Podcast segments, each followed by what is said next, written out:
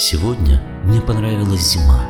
Она сегодня слишком аккуратна. Снежинки мягко, в тишине кружа, ложились на плечо, немые пятна.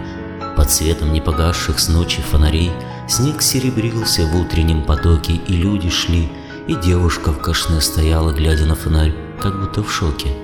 Подумал я, что плохо стало вдруг ребенку на морозе, или, может, замерзла сильно, не поднимет рук, согреть своим дыханием не может — но не замерзла девушка в ночи, она лишь просто радовалась жизни, снежинкам легким, шепоту зимы и ветру, что заигрывал капризно. Она была прекрасна в этот миг. В ее глазах я видел отражение большого мира серебристых искр и голос жизни в зимнем представлении.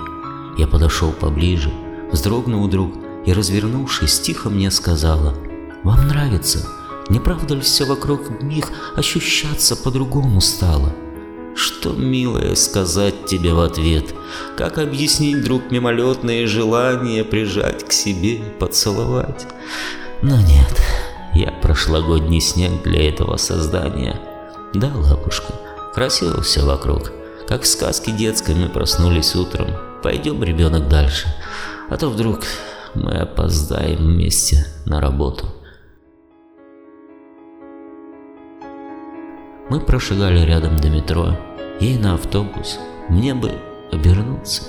Так не хотелось расставаться с нежным сном, как будто встал, но не успел проснуться. Я всю дорогу думал лишь о том, что есть еще создания на свете, душа которых не испорчена еще жестоким городом с безбрежным безразличием.